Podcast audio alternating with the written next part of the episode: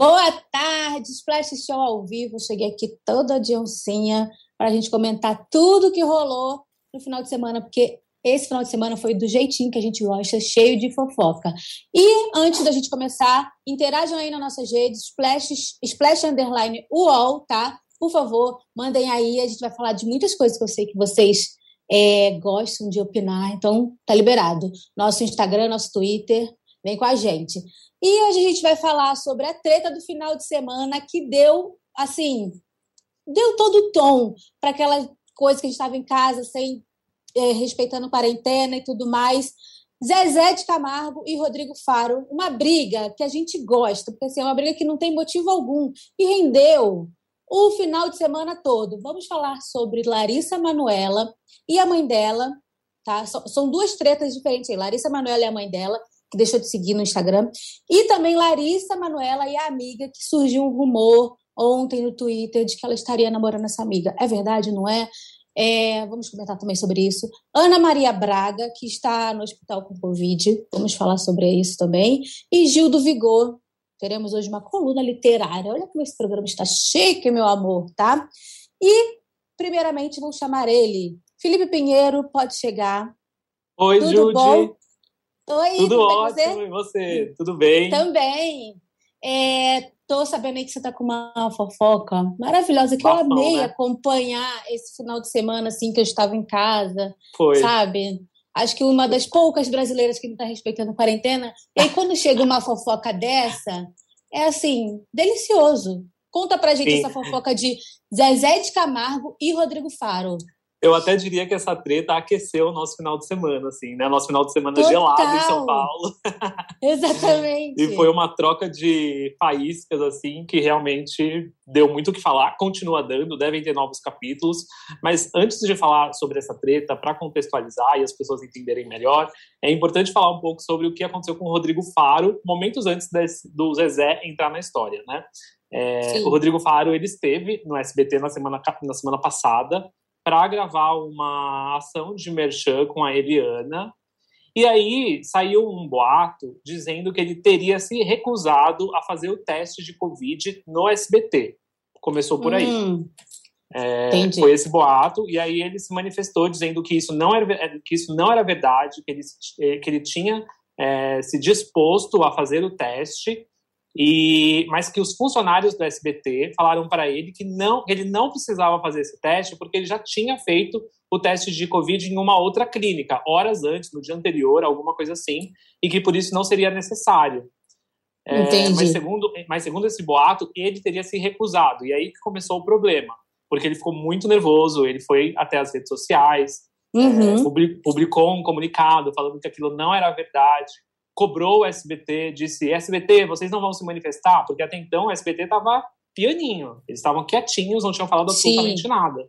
SBT deixou o. É. e aí o negócio foi. Sim, fogo. o Paro foi ficando cada vez mais nervoso, né? As redes sociais foram pegando cada vez mais fogo.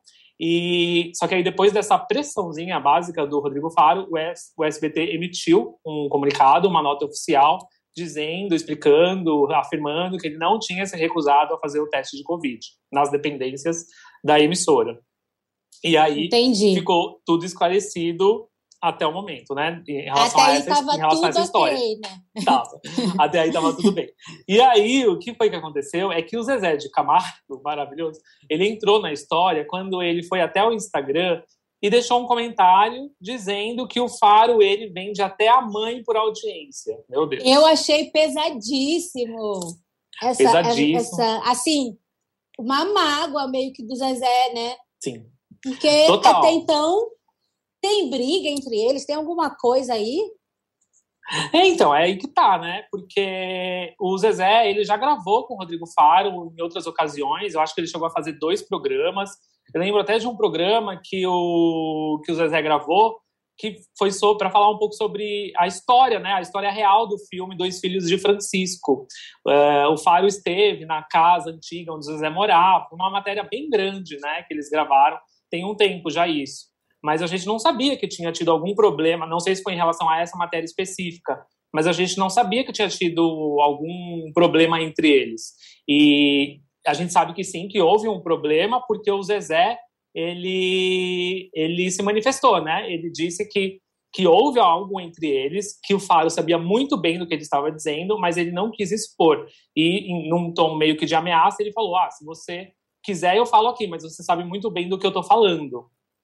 Entendi. Eu, que sou uma pessoa muito twitteira e sei que tudo acontece lá naquele Twitter, uhum. eu vi que poderia ser é, uma entrevista da Zilu, que Pode foi ser. com o Rodrigo Faro, falando que o Zezé é, não tinha sido fiel a ela e tudo mais.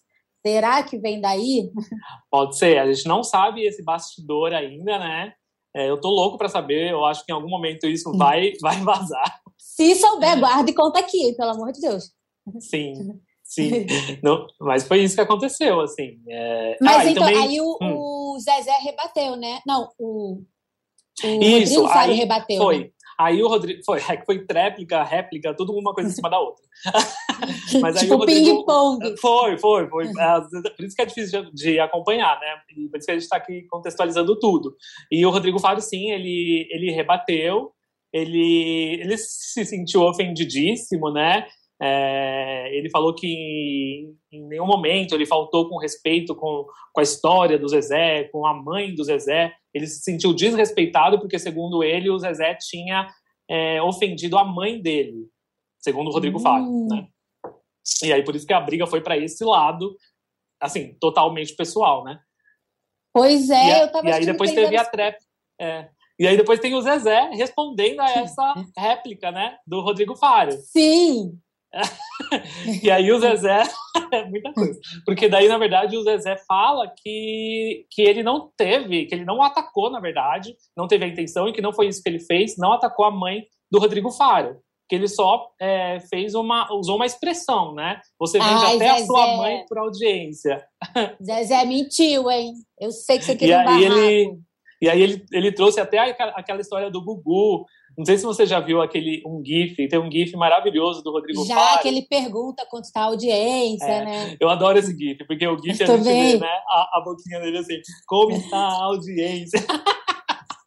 é muito bom, a gente faz leitura labial com GIF. É maravilhoso. Aí... é muito bom. E bom, aí o Zezé pegou aí o Zezé lembrou. artifícios pesados. O Zezé pegou provas e botou Foi. lá, né? colocou provas para mostrar que, na verdade, o, o Rodrigo Faro, para exemplificar, né? É, que o Rodrigo Faro só se importa com a audiência. Porque só para lembrar, né, esse caso do Gugu que aconteceu foi depois que o Gugu morreu, né?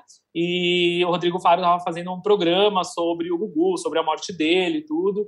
E, e aí vazou, né? Vazou na TV ele fazendo esse comentário, como está a audiência. Isso aconteceu. Pois e aí é. o Zezé recapitulou esse momento. E até então é, a treta deu uma baixada, né? Deu uma acalmada nos é. ânimos. É, porque não houve mais, a, mais nenhum comentário entre eles. Agora o que a gente está aí ansioso Passando, é para saber qual, né? é, é, é, qual é essa história aí que o Zezé é, quis dizer, né? Não falou o que é. Pois é a gente pode... de Splash Show, vamos ficar atentos Sim. a essa fofoca, porque a gente não esquece e vamos ver se vai ter mais bomba por aí, né, Felipe? Aguardamos, aguardamos. Pois é. A treta Felipe, não pode muito... parar, né? Não, a treta não pode parar nunca, jamais. Não, mas treta, né? Exatamente. Como Manu. Exato. Felipe, muito obrigada pela sua participação aqui. Já atualizou a gente sobre eu, esse bafo, Zezé e Rodrigo Faro. Se souber de mais alguma coisa, pode trazendo pra cá para esse programa, hein? Não vai levar Com certeza. Outro, não. Não, Obrigada, eu te chamo e a gente fala mais. Obrigado, Ok, beijo. beijo. Tchau. Gente, é isso, sabe? A gente ama uma fofoquinha dessa, assim, uma briguinha por nada. É... E agora, continua aqui comigo, tá? Porque agora eu vou chamar Fi... é, Rodrigo Casarim, Felipe Mole. Rodrigo Casarim, ele, ele é da coluna literária. Olha que chique né? E ele vai falar sobre o livro do Gil do Vigor. Temos polêmica aí. Rodrigo, você está por aí, tá, né? Boa tarde. Tudo bem, Judy? Boa tarde. Tudo bom? Estou por aqui, sim. Prazer estar aqui contigo. É Prazer uma honra estrear no, no seu Exatamente. palco. Ainda que seja um palco virtual, é o seu palco. Exatamente. Obrigada, tá? E eu tô querendo saber, porque você já chegou polêmico, né? para falar Bom, sobre o livro do Gil do Vigor, Tem que Vigorar. O, eu acho que a polêmica está menos no meu texto e mais na qualidade do texto do livro, né? O Sim. Gil do Vigor, assim que ele saiu do Big Brother, a Globo Livros já anunciou que iria publicar um livro, uma biografia do Gil do Vigor, e em questão de dois, três meses colocou esse livro no mercado. E é um livro que o texto ele é tão apressado quanto o tempo em que ele foi feito, me parece.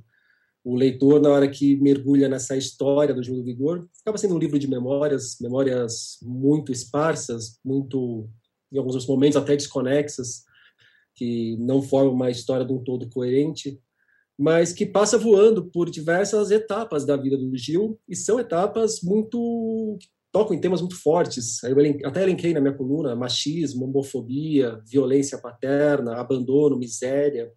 É, tem uma, uma, linha da história dele sobre a importância da educação, que é essencial, ainda mais para esse momento do país que a gente está vivendo.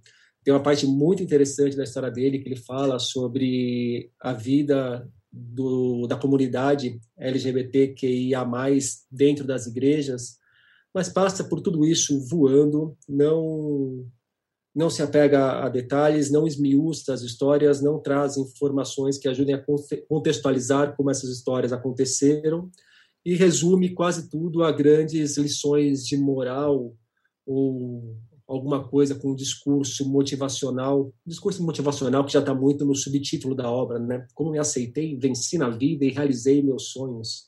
O que é vencer? Eu ainda vida? não li o livro, eu ainda não li o livro, mas ficou Sorte um sua. papo meio de coach. Pelo amor de Deus.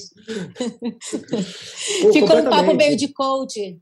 É bom, como eu vinha falando, como esse vencido a vida do subtítulo já dá essa ideia, né? O que é vencer na vida, ainda mais para um cara de seus vinte e tantos, trinta e poucos anos, não sei exatamente qual a idade do Gil, mas todo o livro é construído nisso daí, nessa, nessa noção de que se você nunca desistir dos seus sonhos, uma hora o seu momento chega, uma hora você vai vencer, seja lá o que você já vencer, Ficou basta muito perseverar para né? você alcançar tudo o que você deseja. E a gente sabe que não é verdade. Ele coloca aí o sonho dele de participar do Big Brother como o que ele perseguia, mas para um Gil que entra no Big Brother e consegue, dentro do Big Brother, fazer sucesso, quantas outras pessoas que sonham em estar no Big Brother jamais chegarão nem perto da Globo, e ainda há tantos outros que um dia vão participar do Big Brother e não vão fazer sucesso nenhum, vão ser esquecidos para ser resgatado talvez 20 anos depois em alguma coluna do Chico Barney, ele que adora caçar esses personagens obscuros que chegaram no palco do grande programa. Né? E são assuntos é, importantes, né, que ele aborda, mas acabou ficando de forma rasa, né? É, provavelmente, se ele tivesse um pouco mais de tempo, se não fosse escrito na pressa, você acha que seria um é, bom livro? Eu acho que ele teria, eu acho que tem muitos elementos na história dele que rendem um bom livro mas seria oportuno que fosse um livro muito mais pensando em realmente tocar nesses problemas e trazer esses problemas para a gente discutir esses problemas do que em apresentar um texto que busca construir ainda mais a imagem dele, é estabelecer ainda mais a imagem dele como vem sendo feito, né? Ele deixa muito, ele deixa muito pouco espaço para que o leitor conclua por conta própria o que significa cada passagem da vida dele. Esse é um outro aspecto que chama atenção, como ele tenta dominar todos os pontos da narrativa e deixar meio que como a visão dele como sendo a absoluta. E por mais que isso não seja incomum em livros de memórias, em bons livros de memórias, a gente tende a evitar esse tipo de coisa. Pode deixar que o próprio leitor ele tem capacidade de perceber qual que é a lição que aquela história traz, qual que é a moral que há ou não uhum. por trás de cada elemento que entra na narrativa, né? Sim. Agora uma curiosidade, Rodrigo de 0 a 10, qual a nota que você dá para o livro? Olha, eu tenho o meu. Zero é uma nota muito pesada. Meu né? Deus, medo. Zero, zero não dá. E eu tenho o meu paradigma de livro, de livro ruim, que é o livro do Menino do Acre. Até hoje eu nunca li nada tão ruim que chegasse perto do livro do Menino do Acre. Então, se zero é muito pesado, se o livro do Menino do Acre é nota 1, pode colocar aí um 3, 3,5 para o do Gil. Eu acho que está tá de bom tamanho. Tá. Ok. Eu não li, então não, eu não posso nem opinar ainda, mas eu entendo também a sua crítica, né? É... É, comercialmente falando, eu acho que vai ser bom para o bolso do Gil, para o bolso da editora. para o bolso de quem trabalhou com o livro. Pelo menos tem. É tem que aí são números, né?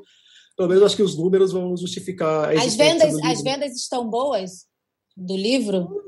Pelo que eu vi, é, uhum. estão boas, mas me parece que ainda aquém do que da, poderia se imaginar de um cara que está fazendo o sucesso que o Ju está fazendo. O livro chegou nas, nas listas do, dos mais vendidos, mas não estourando em primeiro lugar, longe disso. Entendi. Mas. É, vamos acompanhar aí, né? Eu, é, eu vou acompanhar algumas outras coisas no momento, tá? Vou, vou, vou tomar outros caminhos de leitura, mas vocês podem seguir acompanhando, que eu acho que vai render assunto para vocês. Tomara que, em, sei lá, mais para frente, que não seja nessa correria que foi dele escrever esse livro, porque eu também não entendi muito por que, que ele se apressou tanto, podendo de repente contar a história com mais carinho, com mais é, eu, eu mais esmiuçado. que é interessante lançar um livro no momento desse que você estabelece o seu storytelling para sua base de marketing, né? Então, é. tem isso também. Você pega a sua história, domina a sua história e agora você vai vender essa história por aí da maneira que você estabeleceu ali nesse livro. Então, acaba sendo quase que um, um manual de como contar a história de Gil e de quais pontos se pode trabalhar a história de Gil, para seja lá o que ele for fazer da vida agora. Entendi. Bom, espero que ele daqui, sei lá, um tempo ele faça um livro um pouco melhor, porque são assuntos muito, importan muito importantes para deixar passar, assim, tenha, tenha um outro tom o livro, né? Rodrigo, muito obrigada pela sua participação aqui, tá? Valeu, Judy. Espero que você volte em breve, contando Também mais, achei muito voltar. chique. Achei muito chique contar sobre livros aqui. O... Na nossa.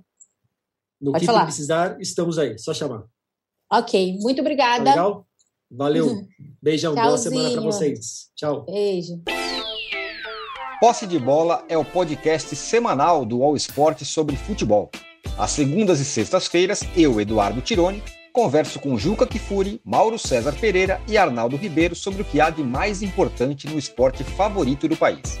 Você pode ouvir o Posse de Bola e outros programas do UOL em uol.com.br/podcasts, no YouTube e também nas principais plataformas de distribuição de podcast. Falamos aí do livro de Gil, né? O Rodrigo deu nota 3,5. É... E agora eu vou chamar ele, queria deixar ele por último para a gente fofocar um pouco mais sobre. Tem um assunto que eu quero falar muito, que é Daniel Palomares. Chega mais. Boa tarde. Oi, Júlia, tudo bem?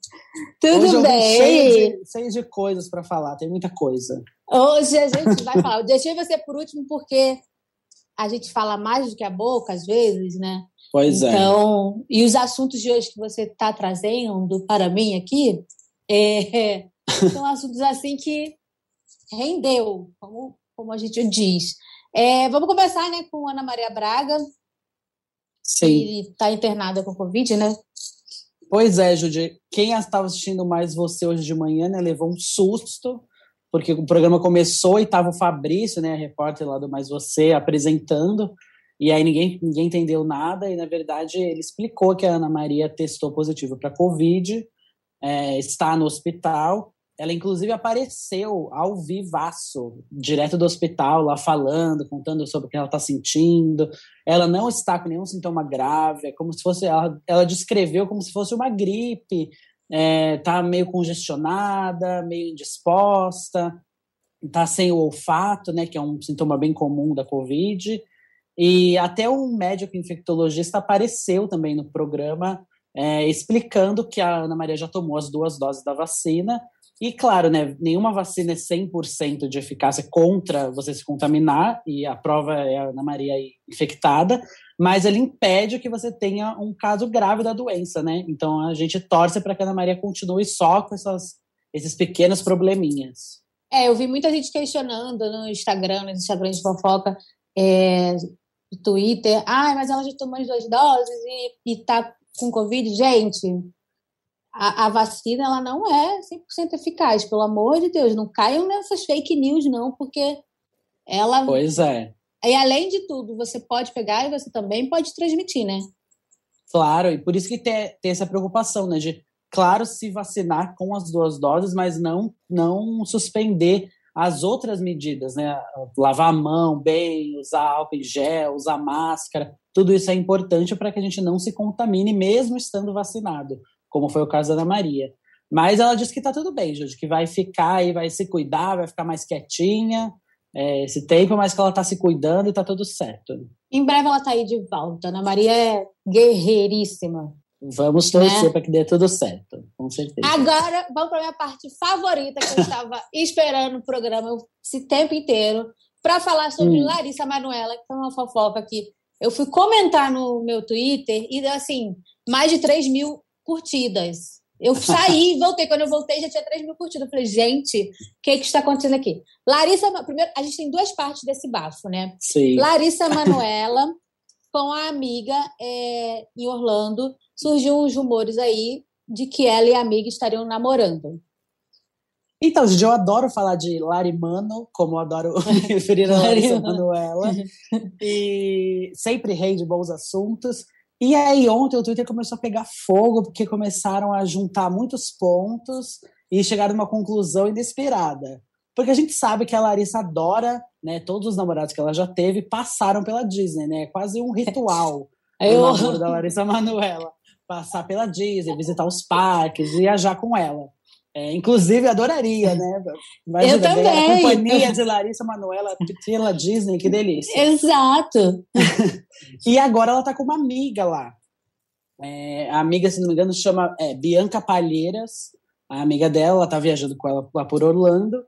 E aí, a gente ficou sabendo, né? O pessoal do Twitter ficou ligado que a mãe da Larissa deu um follow nela no Instagram. E aí começou a responder os fãs. Isso eu vou contar mais em mais detalhes daqui a pouco mas começou a responder de uma forma mal educada. E aí as pessoas no, no Twitter começaram a falar: hum, será que a mãe dela está incomodada? Os fanfiqueiros de plantão começou a criar é. as será fanfics. que a mãe dela está incomodada com uma suposta relação a mais da Larissa com essa amiga? E começaram a inventar que a Larissa estava namorando essa menina.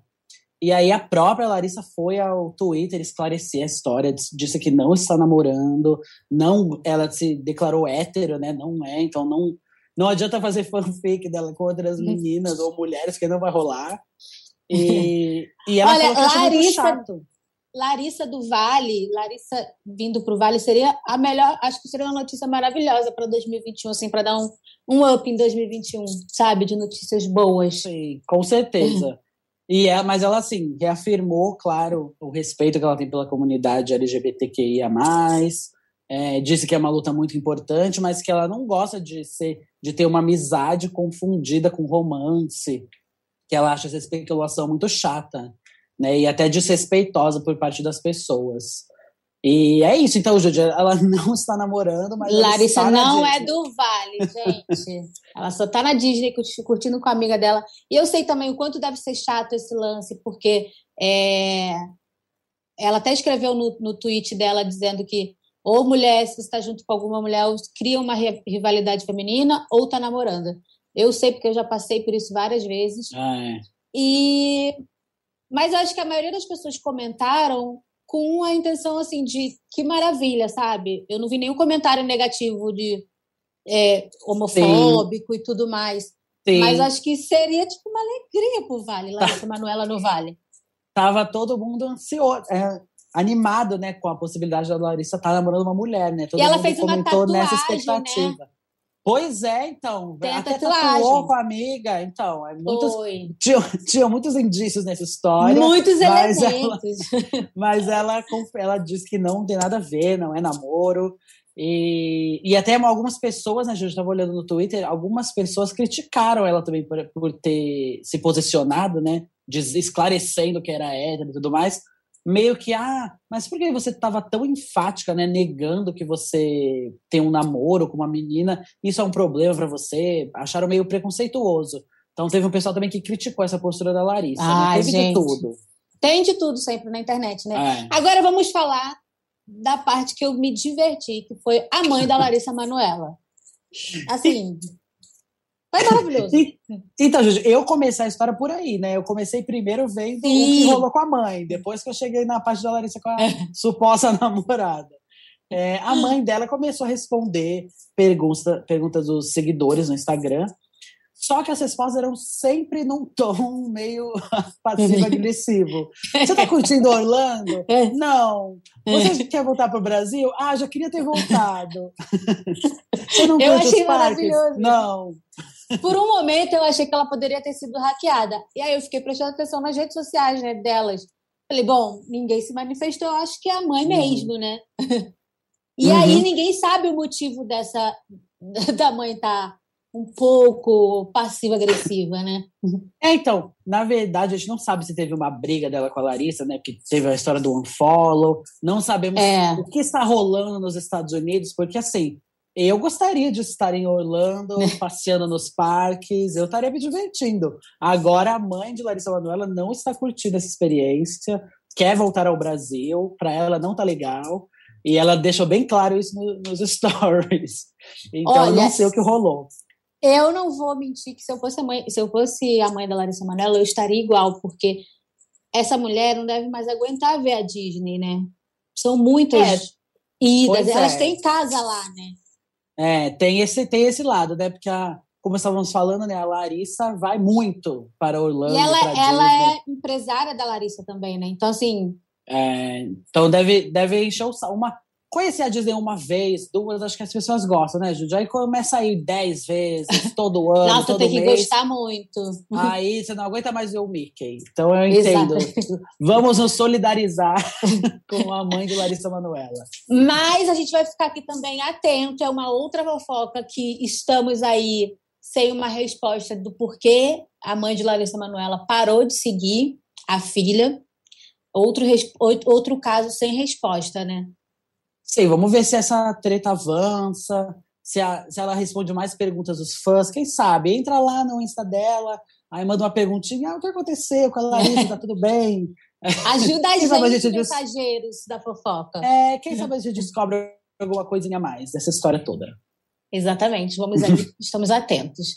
É, e qual é a próxima pauta, Daniel? Quero saber.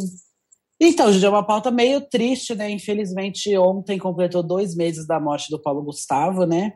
E ah, foi. O, o Thales, é, marido dele, né, fez várias homenagens nas redes sociais, estava no encontro com a Fátima hoje também. É, a Tata Werneck também falou. É, o Thales disse como essa ausência tá doendo para ele, que ele sente realmente mais até do que quando o Paulo estava internado no hospital, porque ele ainda podia sentir, ia lá, podia tocar, estar é, tá presente. Agora ele sente essa ausência absurda, né, do, da pessoa que não está mais ali. E, e aí, claro, ele reforçou que ele se sente vítima de, né, de ser mais um desses 500 mil e tantos mortos pela pandemia, se sente, se sente afetado por esse governo que não está fazendo o que deveria ser feito, né? Ainda mais uma morte tão precoce assim do Paulo, pois como é. deve ter tido de milhares de brasileiros outras pessoas também.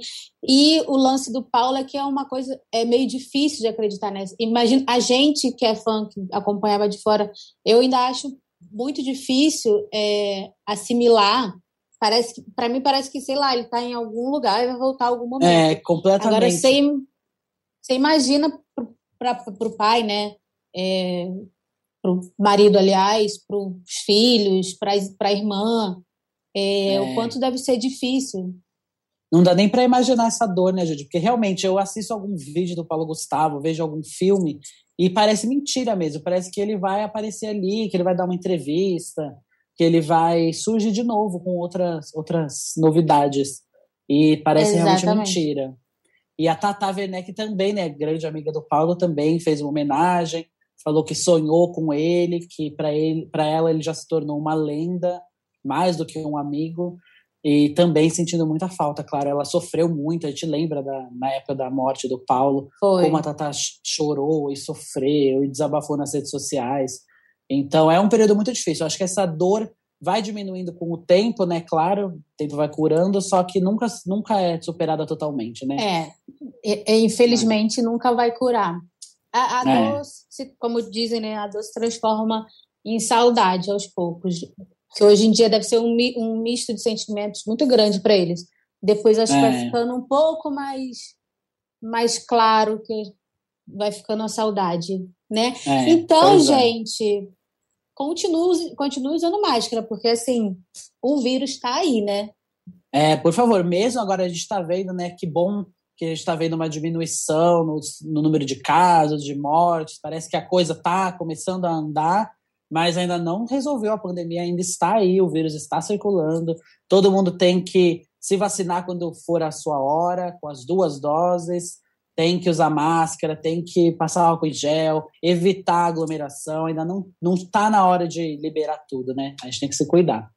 Exatamente. Dani, muito obrigada pelo Obrigado nosso, eu. pela nossa edificação de hoje. Eu amei tá sair desse programa completamente renovada. Até a próxima, tá? Até, Judy. E uma boa semana para vocês. Gente, chegamos ao fim de mais um programa. É, convido vocês aí para assistirem as nossas outras programações. Sigam a gente nas nossas redes sociais, Twitter, Instagram, é, Splash Underline Wall. E fique aí porque tem muito mais, tá? Muito mais coisas, muito mais atualizações. Um beijo, até a próxima. Se protejam.